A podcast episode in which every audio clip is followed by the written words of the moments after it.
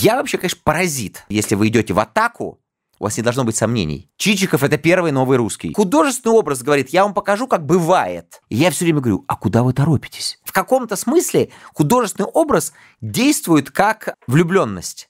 Салют, меня зовут Гриша Мастридер, и это YouTube-шоу о литературе и любимых книгах интересных людей «Книжный чел». Сегодня у меня в гостях филолог, просветитель, популяризатор чтения, бизнес-лектор, старший преподаватель РАН Хикс Леонид Клейн. Леонид, здравствуйте. Здрасте.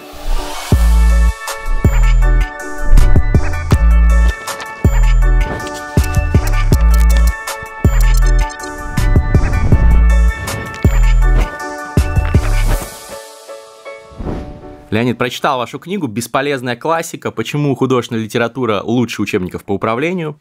Сразу захотелось вас позвать, э, обсудить, потому что занимаемся во многом похожим делом, популяризацией литературы. Но многие утверждения из вашей книги вызвали у меня вопросы. И... Слава богу, значит, вы прочли. И интересно, как вы все-таки умудрились интегрировать э, какие-то инсайты, с позволения сказать, из русской классики в бизнес-лекции, э, в какие-то рекомендации для, например, предпринимателей, как им нужно делать свое дело. И первый вопрос у меня не воспринимают ли это люди все-таки как какую-то стрельбу из пушки по воробьям, когда вы говорите, читайте «Войну и мир», чтобы преуспеть в бизнесе? Там, пока «Войну и мир» прочитаешь, можно там, прочитать половину курса MBA бизнес-образования. А, смотрите, а, я начну с анекдота моего любимого анекдота про образование. Когда приходит молодой учитель э, географии в школу, и ему директор говорит, ну, пожалуйста, я тебе дам класс, если тебя не вынесут из класса как бы после первого урока, будешь у нас работать. Он входит, там все занимаются своими делами, там никто на него не смотрит, он говорит, так, дети, минутку внимания. Сегодня мы будем натягивать презерватив на глобус. А что такое презерватив? А, а что такое глобус, они говорят? А. Об этом я вам сейчас расскажу. Вот это очень важный момент. Значит, мне кажется, что в каком-то смысле не важно, что по воробьям, главное стрелять из пушки. Угу. Что-то попадет. Я а, в какой-то момент себя обнаружил в состоянии все того же урока литературы, потому что я больше 20 лет преподавал литературу в школе, просто в разных форматах. Понимаете? Это на самом деле все то же самое. Ну, конечно, можно сказать, не все то же самое. Это конкурентная среда, я читаю очень взрослым людям, я читаю там и в библиотеках, дома культуры, не в этом дело. Но в целом я рассказываю как классно читать книжки, я рассказываю о тех книжках, которых я действительно люблю. И в этом смысле я просто поменял формат. Да, в какой-то момент так получилось, что меня э, позвали в разные корпорации. В основном, ну, я очень много читаю в корпорациях, в корпоративных университетах. И тут есть два момента. Первое, они меня сами позвали. Угу. То есть есть запрос на гуманитаристику. Это очень важный, это уже важный момент. То есть этим надо было воспользоваться. А, то есть это означает, что успешным людям, состоявшимся, как принято сейчас говорить, а не только состоятельным, нужно что-то про смыслы. То есть это вот одна тропинка нашей беседы. И там вообще можно поставить вопрос, что такое MBA. Я имею в виду не конкретные вещи про там финансовые учеты, какие-то такие, а вот все, что касается как бы общих вещей, ну, понимаете, тут, простите, опять же, ни Рокфеллер, ни Ротфельд, ни Ротшильд – MBA не заканчивали, зато они читали Тору. Понимаете, угу. вот это важный момент. Вы читаете базовые книжки, вы можете деньги заработать. В том числе. То есть вы можете многое, в том числе заработать деньги. Поэтому, значит, это вот как бы один ответ на вопрос. Но есть второй ответ на вопрос. Я стал преподавать литературу э, в 92 году. Было прям начало рыночной экономики. И я был очень молод. Я учился на пятом курсе института. Это был мой первый год. Школа, никакая не частная, государственная школа, правда, очень хорошая. Но мне дали самый плохой класс.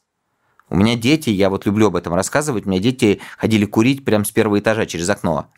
Мне давали кабинет труда на первом этаже в школе, так самолетик. Значит. Вот. У меня дети ходили курить в окно в очень хорошей э, московской элитной еврейской прекрасной школе на юго-западной. Она до сих пор прекрасна и так далее.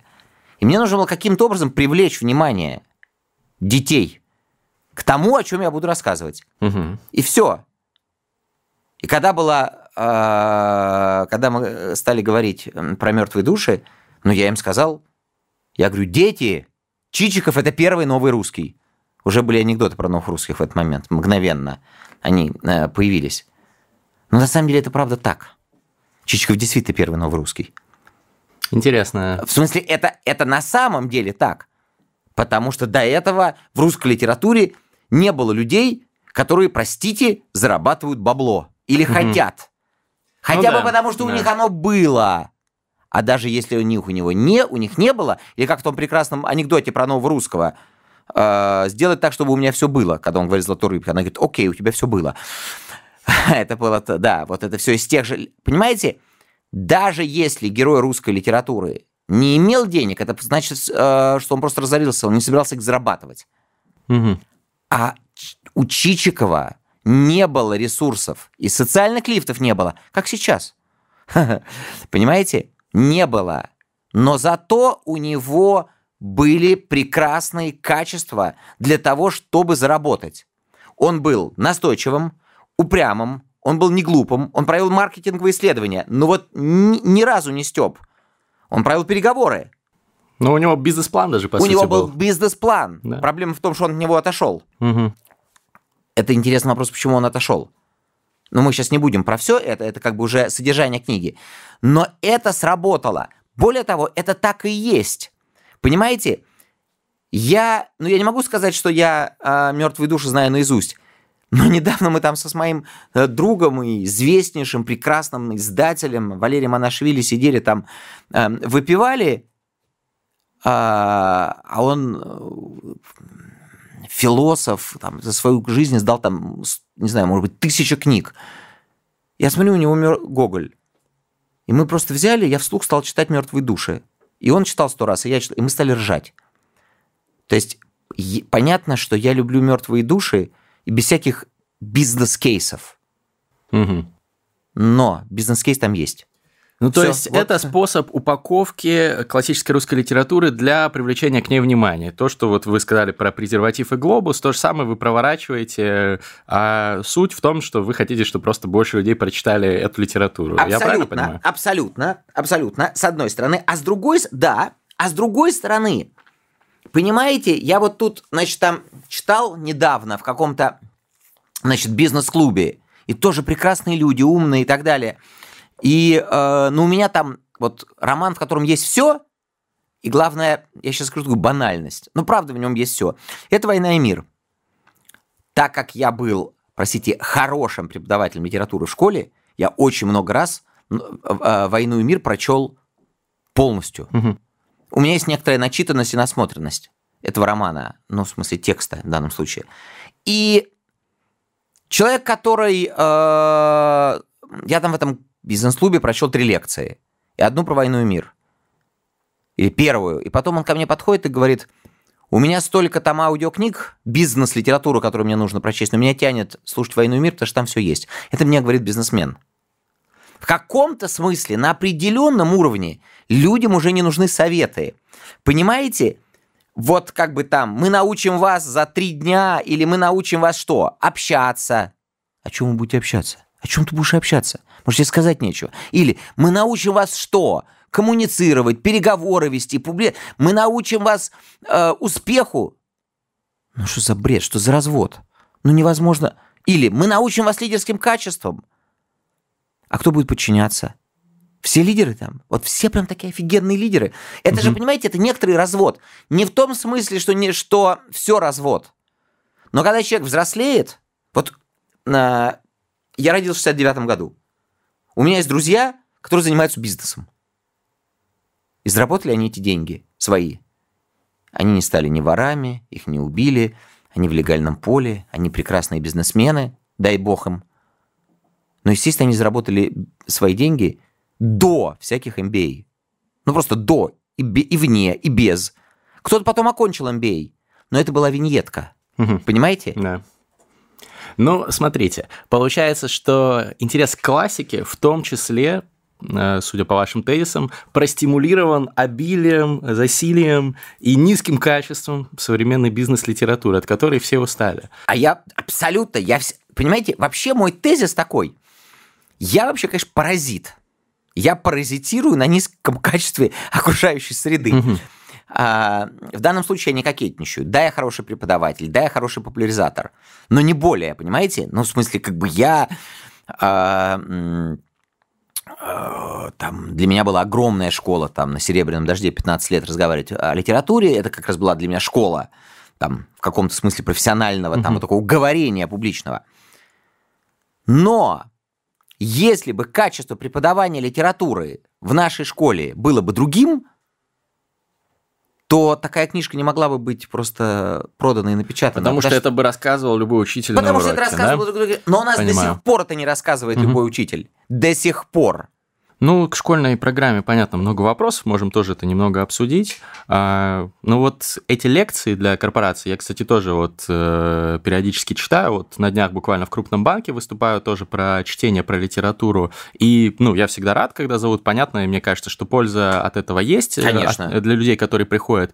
Но не кажется ли вам, что это во многом какой-то карго-культ сейчас пошел книг, что все такие, хм, надо читать книги, это вокруг все говорят об этом, эм, а зачем и как понимают, наверное, в меньшей степени? А очень просто. Это карго-культ, пока он летит. А пока хоть кто-нибудь схватит то, что угу. из этого самолета и начнет читать, пускай один человек, это уже не карго-культ. Понимаете? А, вот простите, но нам не, не дано предугадать. Простите за, фа, за пафос. Перед вами сидит там в банке 30-40 э, или там 500 человек. Я вот когда началась пандемия, я там в одном банке читал, там их было 500 или 600 в этом зуме. Ну, отлично. Значит, я практически, ну я же не смотрю на эти портретики. Они меня видят. Я им читаю какую-то лекцию. Ну и там было. Там, допустим, было 10 сообщений. Ой, как жалко, что вы уже женаты. Но несколько сообщений было. А вот это меня заинтересовало, как можно начать читать. Я вот боюсь приступить к чтению, угу. и кого-то, понимаете, цепляет. Поэтому мне кажется, что когда вы этот невод кидаете, да, дырки большие, но кто-то попадается. Поэтому это не карго-культ. Я понимаю вас, это карго-культ до того момента, пока хоть кто-то не начнет. Но да, это мода, и она тоже схлынет. В какой-то момент они скажут, хватит. Придет кто-нибудь другой и продаст что-нибудь другое. Угу. Ну и что? Всегда кто-нибудь другое что-нибудь продает. Ну, понимаете, мы уже видели столько продаж, ну, понимаете, ну и что? Всегда что-нибудь будет кто-нибудь продавать. Упаковывать или впихивать, или насильно – но художественная литература, в чем кайф художественной литературы, ну, что называется, не мне вам объяснять, но в чем кайф художественной литературы? Что, э, знаете, как вот там говорят про религию, что двери храма открываются вовнутрь. Угу. То есть они открыты, но они вовнутрь открываются. Вот книга тоже, она открывается вовнутрь. В смысле, она не призывает. Не снаружи, что заходите к нам, я это имею в виду. Да. Не, в смысле, понимаете? Это такое тихое миссионерство – и в этом смысле, в этом смысле, кла... И у меня же там не только классика. У меня у там кино, там да. много чего. Я, я взял свои любимые такие вот, понимаете, шлягеры. Из как бы э, того, что... Я с детьми это делал, со студентами это делал. Понимаете, я взял любимое. Это такое собрание пестроглав на самом деле. Вот. Но э, есть фильм, есть книга. Кто ныряет, тому нравится. Я не видел людей, на самом деле, которым мне нравятся, если они нырнули. Ну, если еще правильно подобрали, наверное. Ну, если да, с чего да, начать. да, да, да, да, да. Угу, угу. А давайте приведем примеры, а то, да, возможно, давайте. это будет голословным для да. многих э, подписчиков, ну, зрителей, слушателей, которые нас сейчас смотрят э, или слушают. Да, да, да. А как именно вот, ну, э, вы отвечаете на этот вопрос, почему художественная литература лучше учебников по управлению вот в конкретном каком-нибудь бизнес-кейсе? Понятно, что да, вы сказали, что «Война и мир», роман про все, великолепно, там полифоническая да, такая да, да, да, да, да. канва повествования, там есть все, но как конкретно «Война и мир» да бизнесе поможет да, заработать да, мне да, деньги. Да, ну вот, значит, ну как, а, пункт первый.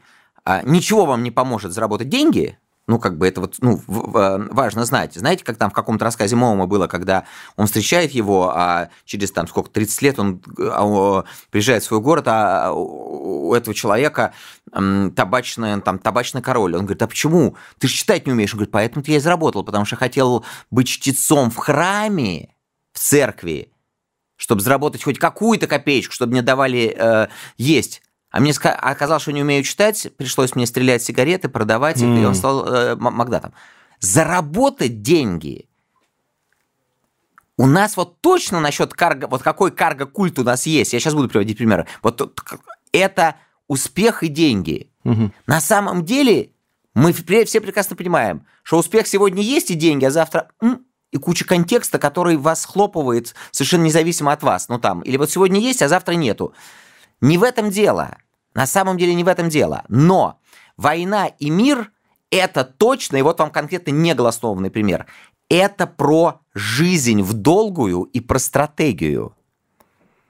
И про про то, можно ли управлять действительностью. Вот очень модная тема, там, черный лебедь. Угу.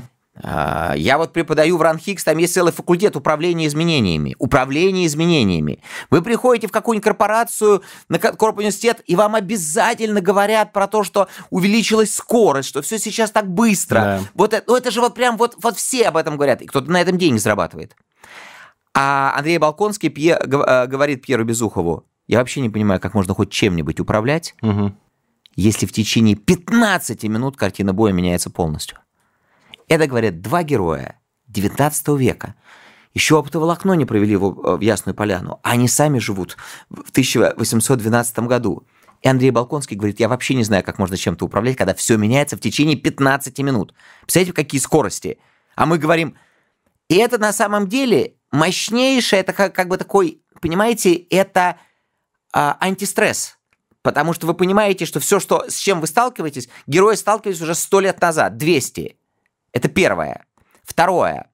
Там есть действительно проговоренные, вот, ну, образное мышление, я тоже об этом скажу, потому что это запоминается сто раз лучше. По-другому, но на самом деле эффективнее. Это вот то, что касается там лидерства. Потому что Андрей Балконский рассуждает о том, кто может быть настоящим полководцем и кто побеждает. Он говорит, полководцем не может быть образованный человек, не может быть человек, который слишком много знает, но он должен быть полностью уверен в победе. Там есть роскошные размышления про то, кто побеждает. Это не значит, что не нужны умные люди, не дай бог. Но просто если вы идете в атаку, у вас не должно быть сомнений. В какой-то момент просто сомнения вас отведут от того, что нужна ли вообще эта атака. А когда-то атака нужна.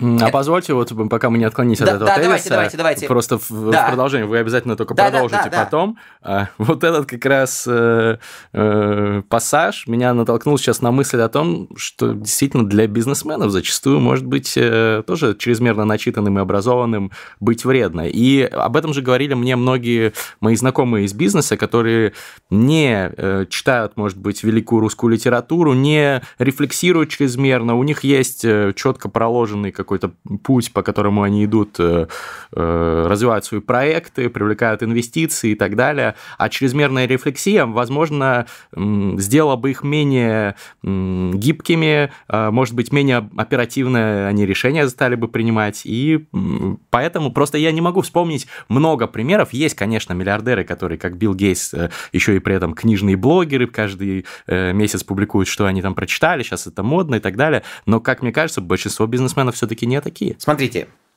э, вообще, когда мы говорим про художественную литературу, все-таки это не про большинство. Ну, в смысле, как бы, я вообще против цифр. Mm-hmm. Ну, как бы, большинство, меньшинство, такие, не такие, да и фиг с ними.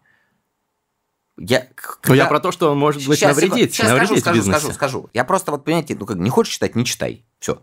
Но, но, мне кажется, здесь есть очень важный момент. Если считать, что жизнь это есть частный случай бизнеса, то, конечно, читать не надо. Но если бизнес это есть частный случай жизни, то, конечно, читать надо. Просто понимаете, как бы вы насколько бизнесмен? На 146%? Или все-таки вы бизнесмен, потому что это одна из, из апостасий вашей жизни? Но как бы, я не живу в вакууме. У меня действительно есть друзья, которые занимаются бизнесом, серьезным бизнесом, большим и так далее. Ну да, не моего возраста, но я вижу, как... А, не только, я вот встречаюсь со сколковскими э, ребятами, которым там 40 лет, а иногда по 35, по 30. И у них вот так вот глаза горят по поводу культуры. У них прекрасно идут свои бизнеса, простите, но они хотят чего-то другого. То есть я думаю, что, конечно, ну есть какие-то ребята, которые на полном серьезе думают, что это им вредно, если они прочтут. Но я думаю, что это, это слишком тоннельное мышление. Ну, слишком тоннельное мышление. А кроме того, понимаете, без всякого бизнеса война и мир не для всех. потому что хотя бы по, по одной простой причине. Чтобы прочесть «Войну и мир», вам нужно а. никуда не торопиться, б. уметь сканировать большой объем информации, а в. вообще довольно многим интересоваться. И вообще вот должна быть эмпатия. Ну, то есть, в принципе, это, конечно, замкнутый круг. Вы прочитали «Войну и мир», и, конечно, у вас, простите, открыта куча валентностей к этому миру. Угу. Но чтобы прочесть «Войну и мир», уже должно быть много открыто. Вот понимаете, мы не знаем, как разорвать этот круг. Иногда бывает, что и взрослые люди разрывают сам. Иногда и детям совершенно это неинтересно и так далее. Ну, как ну, бы... Чаще всего. Чаще всего, то есть чаще всего. Но у меня сейчас там прям вот э, один из литресовских каких-то вариантов аудиокниги, э, значит, э, вой, вой, война, угу. «Война и мир». И я вот, ну, я там, например, в своем Фейсбуке иногда просто цитаты из войны, просто без всяких, даже, даже иногда просто говорю, там, второй том, третий том, уже даже не говорю, что это «Война и мир». И там есть очень важная вещь у Толстого, которая, конечно, тоже, если угодно, очень, как это, полезная. Это внимание к деталям. Опять же, говорит, вот там бизнесмен должен все прочитывать, должен, ну, как бы следить за деталями. Ну, вот, как бы, понимаете, Толстой чем кайф, вот реально кайф. У него огромная картина, но и маленькую деталь он не э, забывает. Вот это там мощнейший вот этот момент, но их масса этих моментов, когда Ростов э, в начале второго тома приезжает в отпуск, и вот он уже так скорее, скорее, скорее к своему московскому дому вбегает, там швейцар вот или там кто-то там, значит, дворовый человек, и все, к нему, он даже не видит людей, там его обнимает там Наташа, все, Соня, он говорит, и вдруг он слышит торопливые шаги, и там такой деталь, это не могла быть его мать, потому что были слишком быстрые шаги, он понимает, что это не могла быть его мать, но это была она. То есть она, вот эта скорость шагов матери – и Ростов понимает, что это не могла быть, но это была... И таким образом передается беспокойство. Класс. Вот, вот эта малюсенькая деталь. Но ее же нужно как бы... Вот понимаете? И это я-то помню не потому, что я вот такой пришел к вам, понимаете, такой придурочный учитель литературы. Там это просто есть. Проблема заключается в том, что куда вы торопитесь? Знаете, меня все время на лекциях обязательно спрашивают, задают такой вопрос. Леонид, а как вы относитесь к, стар- к скорочтению? Но все задают этот вопрос. я все время говорю, а куда вы торопитесь? Куда ну, вы столько торопитесь? Книг хочется прочитать. Да, вот понимаете, вот, вот это бесконечное, без... а как куда мы торопимся? А у нас тайм-менеджмент. А нам тут написала, а нам тут на... выкинули списки 10 книг, 120 книг, которые нужно прочесть в течение жизни. Господи, милок, сколько твоей жизни будет? Может, ты не знаешь, может, ты завтра помрешь. Куда торопишься? Получи удовольствие, все. Но это же так очевидно. Угу. Но нет. А «Война и мир», она же настраивает, роман настраивает на, на самом деле долгую, спокойную жизнь. Ну да, ну вот э, один из гостей шоу вообще э, предложил как сериал воспринимать, э, по-моему, Александр Генис, когда был у меня, да, вот он как сериал, читайте по порциями, Абсолютно. ходите, переваривайте, новую Абсолютно. серию потом взяли. Это первый в мировой культуре сериал. Но он и выходил как сериал, И да, он и выходил как сериал, толстых. и он построен как сериал, потому что на самом деле, понимаете, как говорил другой автор по другому поводу, без начала и без конца. Почему же без начала? Потому что сроку мало начинать его сначала. Потому что ее нельзя закончить. Понимаете, Толстой сделал офигенскую вещь. На самом деле ужасно психотерапевтическую и ужасно, если угодно, такую, ну не тимбилдинговую, а такую лайфбилдинговую, если угодно. Про то, что жизнь начинается а, с любого момента, потому что салон Анна Павловна Шерер, она нафиг mm-hmm. никому не нужна, эта Анна Павловна mm-hmm. Шерер. Она никто. И как написали известные э, хорошие люди, которых, так сказать, я, так сказать, готов целовать песок, по которому они ходили, что не могло быть в Петербурге. У Фрейлины не было своего салона, потому что она была как двор, двор, дворовая угу. собачка императрицы. Летом в Петербурге не могло быть никаких тусовок, потому что все разъезжались. И иностранцев там не было, потому что, так сказать, был дипломатические каникулы. Ничего этого не было. Современники это знали. Толстой говорит, и не, я специально вам это даю. Потому что я захожу из любой темной двери э, в мировую историю. Неважно, откуда я зайду, я могу из любого вам показать мировую историю. А закончу, а я ничем не закончу. Я закончу философскими рассуждениями, и можно никогда не заканчивать. Понимаете? Угу. Это как у, у, у Козьма Пруткова. Это моя любимая э, фраза у, у, у, из всего Козьмы Пруткова, я думаю.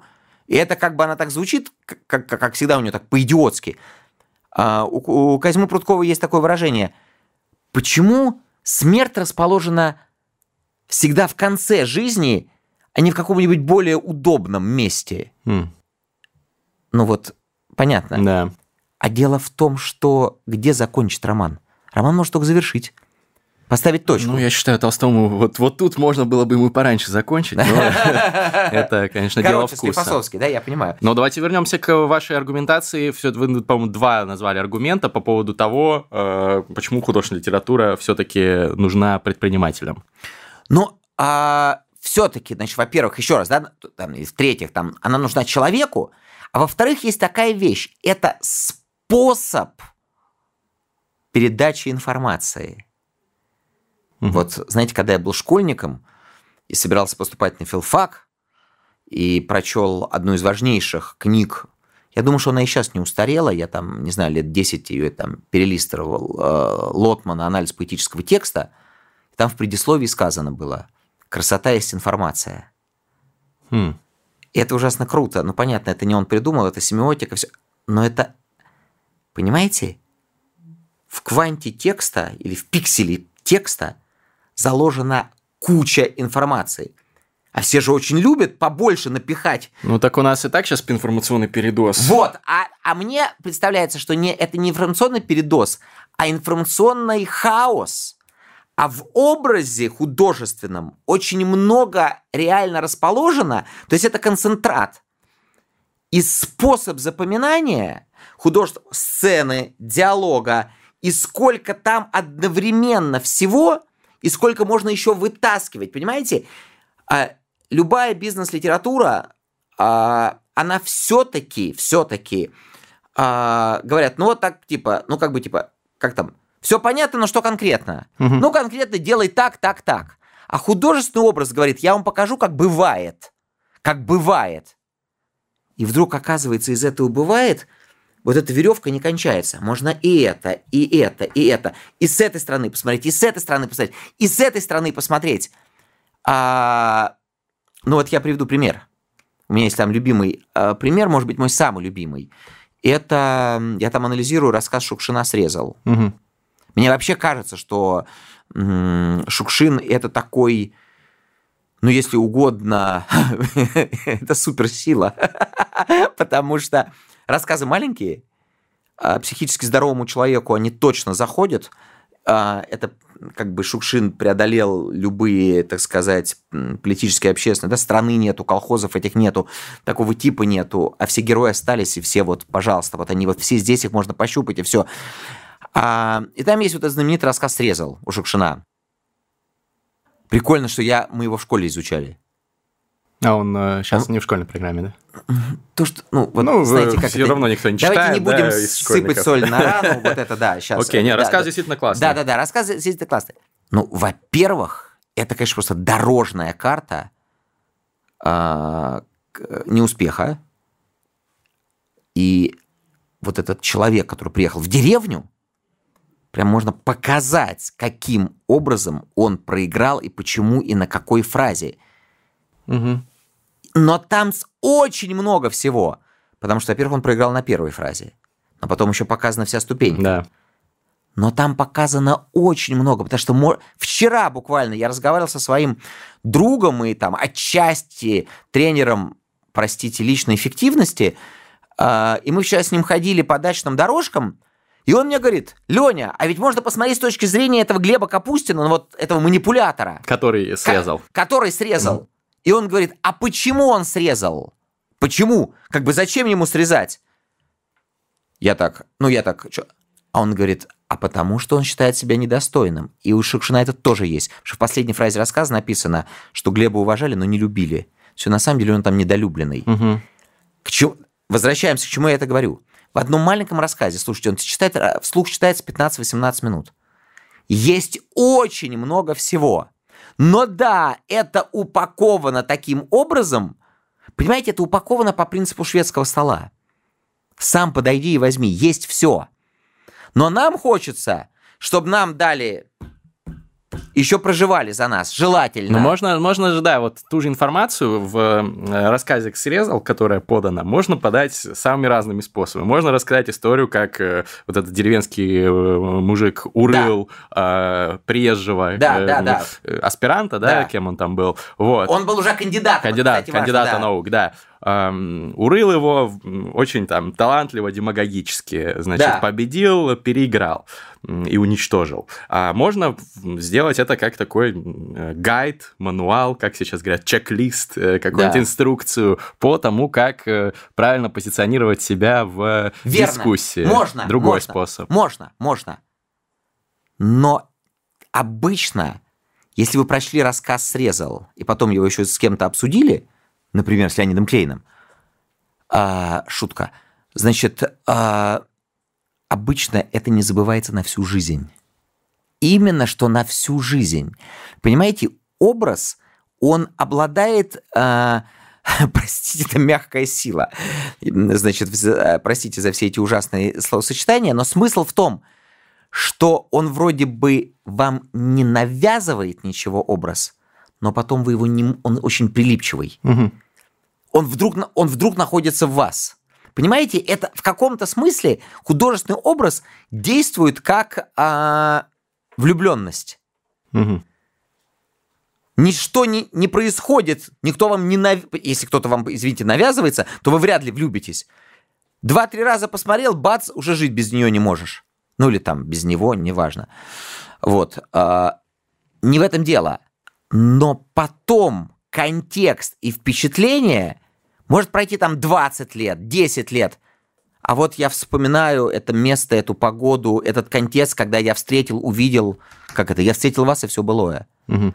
В каком-то смысле это... Вот сейчас же все продают друг другу эмоциональный интеллект. Вот еще один прикол. Да. Вот это тоже, понимаете? Эмоциональный интеллект. У-у-у! Это вообще что такое?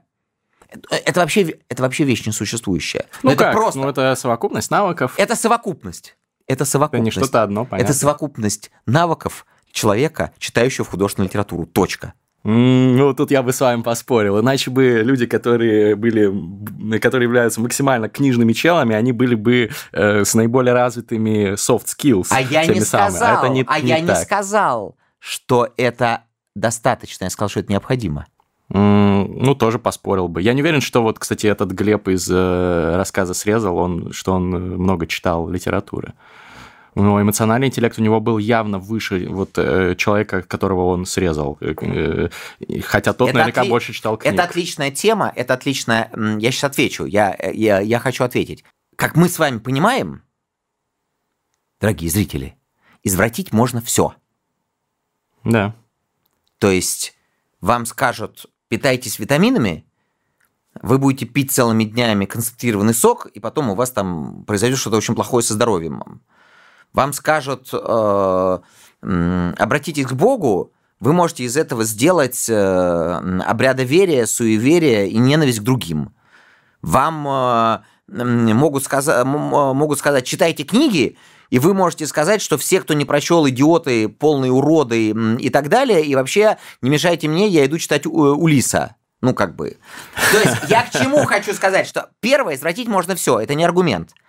А второе, второе, конечно, чтение книг недостаточно, конечно, недостаточно, но восприятие художественного образа это есть, как это сказать, практика сочувствия. Сочувствия. Это совершенно очевидно. Я говорю банальные вещи. И вот это на самом деле очень круто вы сказали. Вот этот Глеб Капустин из этого прекрасного рассказа Шукшина, он приводил любые, любые примеры, но только не, не из художественной литературы. А этот прекрасный Константин Иванович просто предал свою, свою профессию на, первом, на втором вопросе, потому что его спросил, где, э, где он работает. Ну, там, он спросил по-другому, мы сейчас не будем. Угу. А он говорит, на филфаке. Тот говорит, это философия, а тот типа снизошел, пускай будет так. Но если ты предаешь себя же, это самое, а, конечно, нет никакой панацеи. Но именно художественный образ и интерес к культуре развивает вас, простите, навык вообще mm-hmm. смотреть на другого человека, смотреть на себя как на другого – и вообще-то говоря, познавать, простите, красоту мира. Знаете, как в советское время было, в которое мы уже как бы так въехали, там какой-нибудь там встреча с прекрасным. Ну, такие были там, ну, вы это не застали, а я там, там какой-нибудь там человек, выступает лектор, там, какая-нибудь передача. Встреча с прекрасным. Вот встреча mm-hmm. с прекрасным, она через этот фильтр происходит через ну, этот это, наверное, не единственный из возможных фильтров. Вот я не к тому, один, что, не единственный, как не вы говорите, не панацея. Есть люди э, талантливые и с развитым эмоциональным интеллектом, не читавшие. Хотя, мне кажется, им бы точно не повредило. Не повредило бы, не повредило Даже бы, конечно. бы скорее наоборот. Да. У меня был такой, кстати, прикол. Можно один Расскажите. момент? Да, я, значит, там это самое... А, ну, конечно, он был читавший, просто это самое... Я когда на почте служил ямщиком, то есть я был журналистом, я делал разные интервью. А, и в том числе с разными там артистами. И в какой-то момент у меня было интервью с э, руководителем группы «Чайф» Владимиром Шахриным. И что-то такое мы с ним заговорили, я с ним стал говорить про смысл его песен.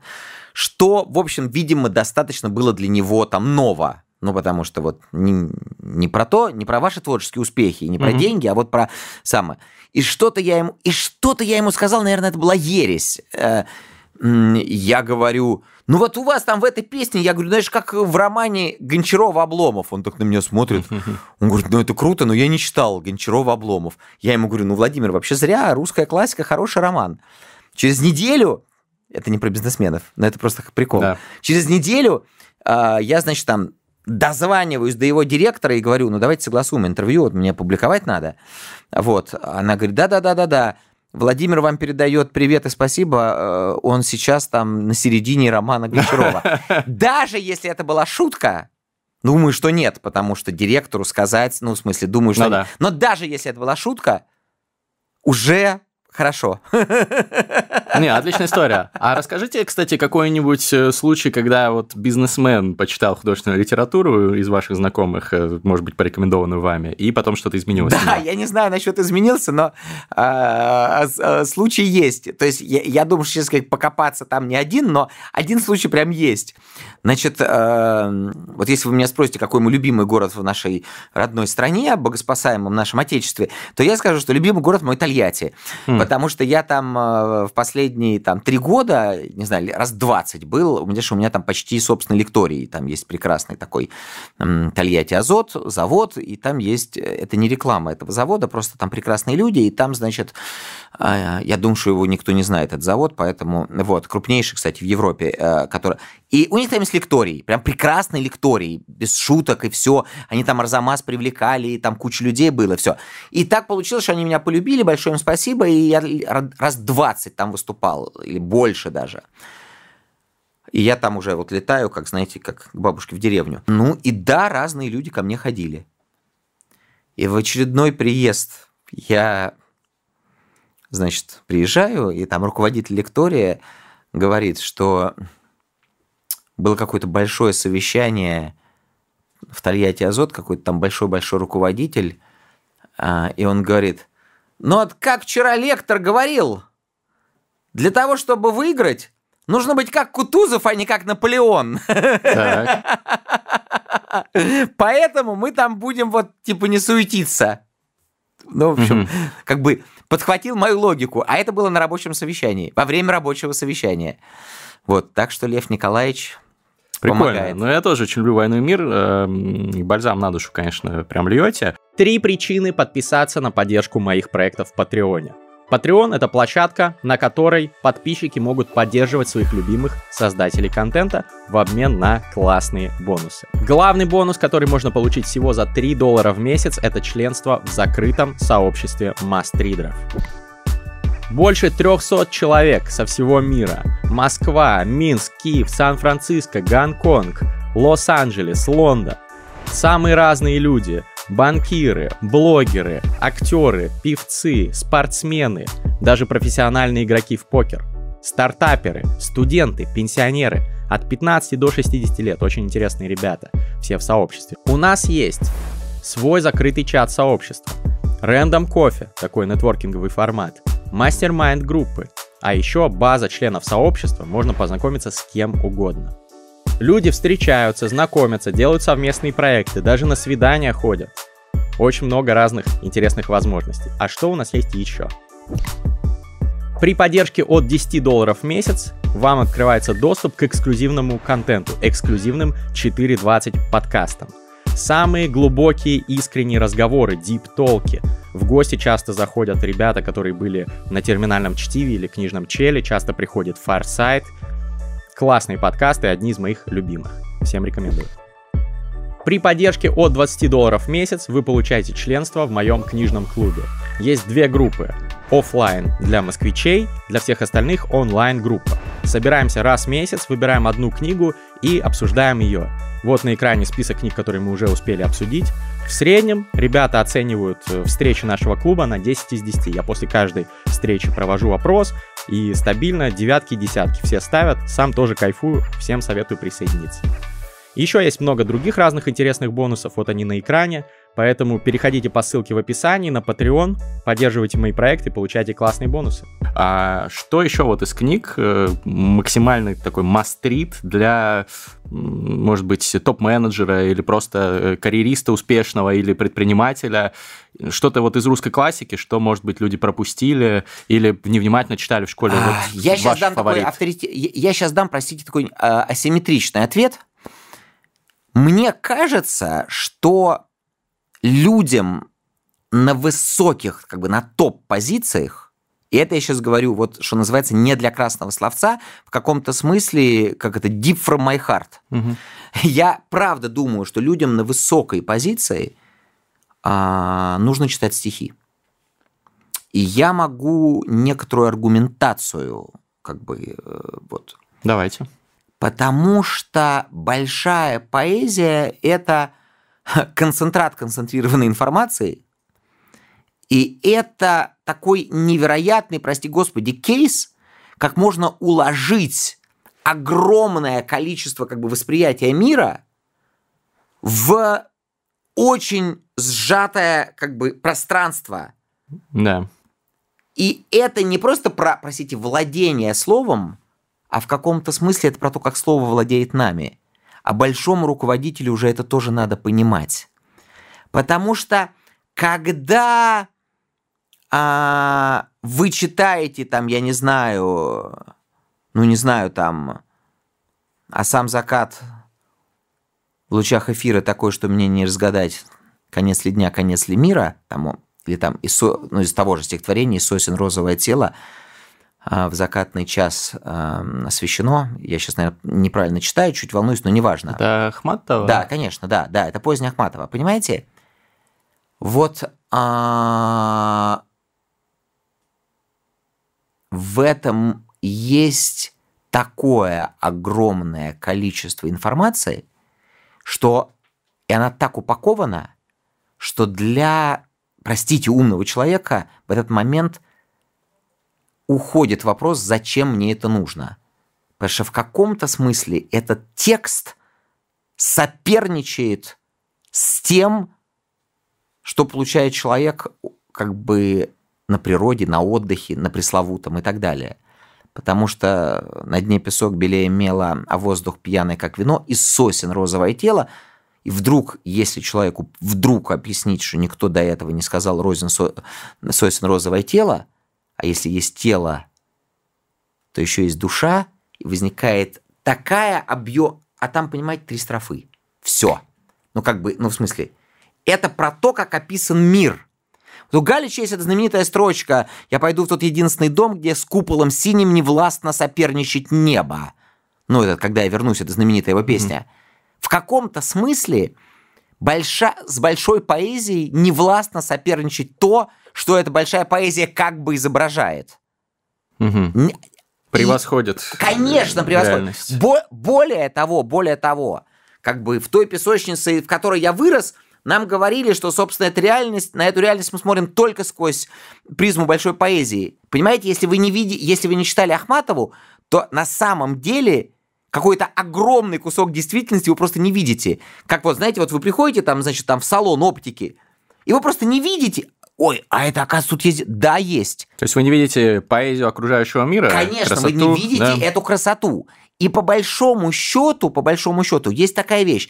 Вот там говорит, а вот Значит, там есть какие-то гуры бизнеса, которые говорят, а для того, чтобы придумать что-то новое, нужно отрешиться. Это же тоже такой тренд очень важный. Нужно отрешиться или там, например, нужно э, э, уйти от суетного, нужно отойти в сторону да. э, и э, нужно полностью успокоиться.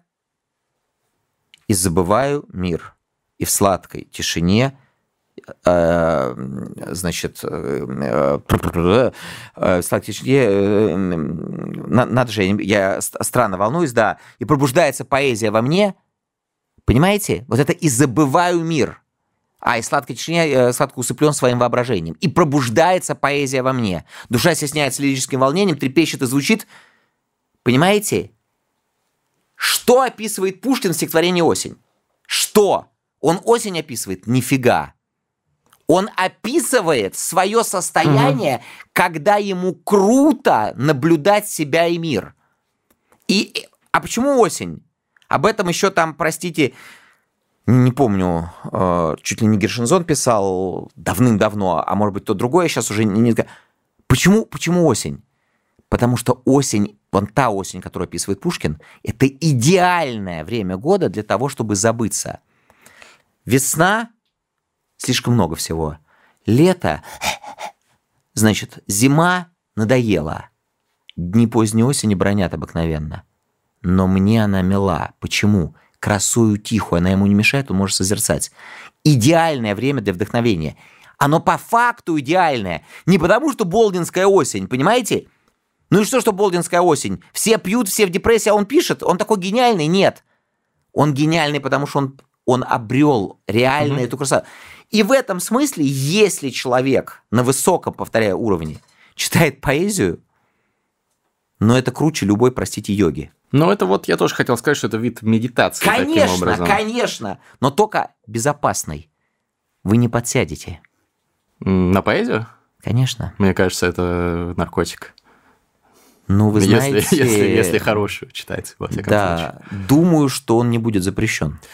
А, ну, 451 градус по Фаренгейту. Да, да, да, по 451 градус по Фаренгейту, да. Ну, мы еще чуть-чуть на предпоследней остановке. А, а вы считаете, что медитации вредны? Почему вы, кстати, такую шпильку вкинули? Кому медицируем? Медитируем, понимаете? Но как бы важен объект. Но как бы ну, медитации еще... разные бывают, но да, да, зачастую да. там Я хочу сказать, нет, что поэзия это самое безопасное. Угу. Я понимаю, про что вы говорите. Конечно, общество мертвых поэтов, они тогда, раз, они были в каком-то смысле совращены, но я про фильм говорю, они, э, э, эти дети были в каком-то смысле совращ, совращены, или э, там было искушение этой поэзии. Это интересный ужасный фильм, даже там же учитель, русской литера... Э, учитель литературы английской вот в этой школе показывает им силу поэзии. Ну да, крутой фильм. Но это все-таки на следующем уровне. Сначала прочтите пару стихов, а потом уже мы поговорим, как избавиться от зависимости или не... Ну, знаете, как это... Кто там, какого э, святого спросили, э, можно ли крестить кентавра? Он говорит, приводите кентавра. Окей. А, про поэзию для руководителей, конечно, круто, но я думаю, что ну, это точно бы много кому не помешало. Вот, а из прозы? У меня есть любимый писатель, или, по крайней мере, так, у меня есть писатель, который у меня выставлен на роль а, писателя любимого, когда меня спрашивают, какой ваш любимый писатель. Вот я бы так да. сказал, ну, потому что я люблю очень много и многих. Но э, я сейчас назову двух писателей. Я считаю, что важнейшая книжка и важнейший автор, и странно, я никак не могу понять, как так получилось, что он как бы не так, простите, известен, как он должен быть, хотя, угу. конечно, можно сказать, а в каких кругах и так угу. далее, но тем не менее, это Георгий Владимиров. Хм. Генерал его армия и Верный Руслан. Ну, конечно, я сейчас имею в виду генерал его армия. Это, на мой взгляд, это просто крупнейший русский писатель. Это, может быть, один из лучших текстов, написанных э, на русском языке во второй половине 20 века. И мне кажется, что это трагическая, мощная, ну, в том числе управленческая, потому что там полководец, и про, про поражение, про победу, и, кстати, про войну и мир, потому что там описано, как Гудериан читает в Ясной Поляне войну и мир и так далее, и про то, как вообще устроена история. Потому что большому руководителю нужно понять контекст истории, понять себя, осознать или ощутить себя в большом историческом потоке. Потому что если ты большой руководитель, ты не понимаешь, что ты находишься в большом историческом потоке, но не осознаешь, то ты будешь выкинут, ты, может быть, в любом случае выкинут. Но в одном случае ты, может быть, хотя бы поймешь, что с тобой происходит. А в другом случае будешь только обижаться на мир. А, но это правда, вот один из моих любимых э, писателей, и это, на мой взгляд, какой-то невероятно мощный роман «Генерал его армия». Я просто вот как бы всегда советую. А вот если взять современного писателя, ну, у нас тут весь такой диалог, как будто бы, типа, польза, польза какая, то я бы как раз посоветовал бы Александра Иванова. А что именно? Мне хочется сказать, да все. Но с чего начать? Ну, не Настя, например. Угу. Или пищеблок.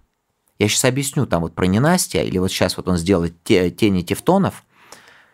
Понимаете, тут есть такая интересная вещь. Он дает такой социологический срез, иногда чуть грубоватый, он нас не устраивает, но мы можем пощупать героя, и в каком-то смысле, я так думаю, что большой руководитель может понять, кто у него работает и с какими мотивациями. Угу. Его подчиненные, кто они – какой там бэкграунд, прости господи? Что с ними происходило, когда они жили там, где они жили? Какие у них зарплаты? Что означает ту, та зарплата, которую ему платят? Какие у него бесы ходят? Вот не Настя, конечно, очень мощный роман. А, да, там же, значит, как? Человек, служили, не служили, военные, начался капитализм – вот тот капитализм нулевых, который получился, какая-то полная безнадега, и что в головах происходит. А при этом у него человек действия всегда, человек действия. Понимаете? М-м, я думаю, что почти любой роман, он такой вот именно мощный социологический срез – и, кстати, его романы такие, ну, мне они меньше нравятся, там, где условное такое русское средневековье, mm-hmm. ну, всякие там табу, ну, я, но там тоже на самом деле про, действие, про, про человека... Иванов говорит, что э, у меня всегда действует как бы победитель, ну вот, в, в, в моих романах. Вот мне кажется, что это прямо здорово, вот, вот у него это здорово так м, получается. Но, э, конечно, когда мы даем такие советы, начинаем говорить о современной литературе, ну, тут как-то немножко смешно говорить про какую-то там пользу. Ну, в смысле, здесь э, огромное количество текстов, и там их очень много и так далее. Но просто я... А почему смешно? Ну, ну потому что... Потому что большой видится на расстоянии. Ну, потому что это какие-то такие, вот, понимаете, э, это какие-то как, ну, как будто бы очерки, которые сейчас написаны, ну, такая почти журналистика. Ну, вот все, что, как ну, вот вы читаете современную литературу, не в смысле, что она плохая, но у вас расстояние, как у читателя, между текстом и ну, тем понятно, временем меньше. меньше. Мне кажется, все равно можно вычленить, например, я уверен, что Пелевин, Сорокин и Водолазкин, там они будут изучаться лет через 50. Да, да, да, да, да, да, да, да, конечно. Ну, э, да. Не знаю. Не уверены? Кого Нет. из этой троицы вы бы выкинули с э, Пелевина. корабля современности? Пелевина? Пелевина, да. Почему? Ну, потому что очень пластиковые романы, один за другим, по-моему, там прием понятен. Не, ну поздний, конечно, он не так хорош, но ранний тоже да, нравится вам? Да, ранний. Ну, там начинался этот прием. Я бы так сказал, что э, ясно совершенно, что все три автора чрезвычайно важны для ландшафта современного русского культурного контекста. Ну, да, угу. сама собой. Значит, э, хорошо, вы порекомендовали несколько must-read ов. А теперь хочу с вами поиграть напоследок в игру. Давайте. Классическую игру нашего шоу. Называется «Like Бунин». А, У Бунина, как вы, наверное, знаете, были короткие, емкие характеристики всех его известных современников, чаще всего язвительно критичные. А, В рубрике «Like Бунин» я прошу гостей шоу дать короткую характеристику э, тем или иным э, великим писателям прошлого или знаменитым писателям настоящего. Давайте попробуем. А, Пару слов буквально, как я говорю фамилию, вы говорите пару слов, может быть, одно предложение про э, соответствующего писателя.